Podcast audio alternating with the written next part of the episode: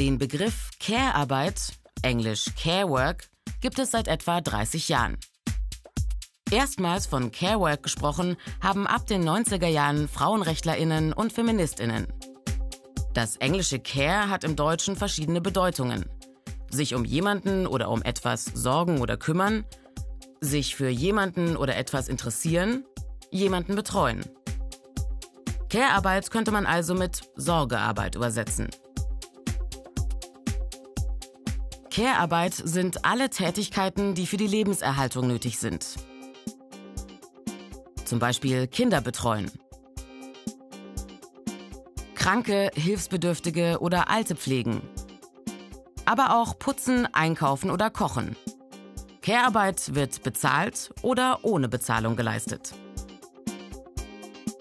Ohne Care-Arbeit wäre unsere Gesellschaft überhaupt nicht vorstellbar. Denn alle Menschen sind im Laufe ihres Lebens auf die Unterstützung anderer angewiesen. Vor allem als Kind, als Kranke oder als Alte. In Deutschland arbeiten etwa 5 Millionen Erwerbstätige in Care-Berufen, meist schlecht bezahlt und mit hoher Arbeitsbelastung. Wie viele Menschen unbezahlte Care-Arbeit leisten, ist kaum zu schätzen.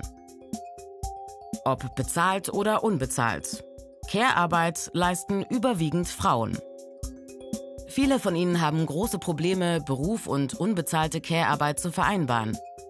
Berufstätige Frauen benötigen häufiger Auszeiten für die Kindererziehung oder für die Pflege von Angehörigen. Auch deshalb arbeiten viele Frauen in Teilzeit und drohen später in Altersarmut abzurutschen.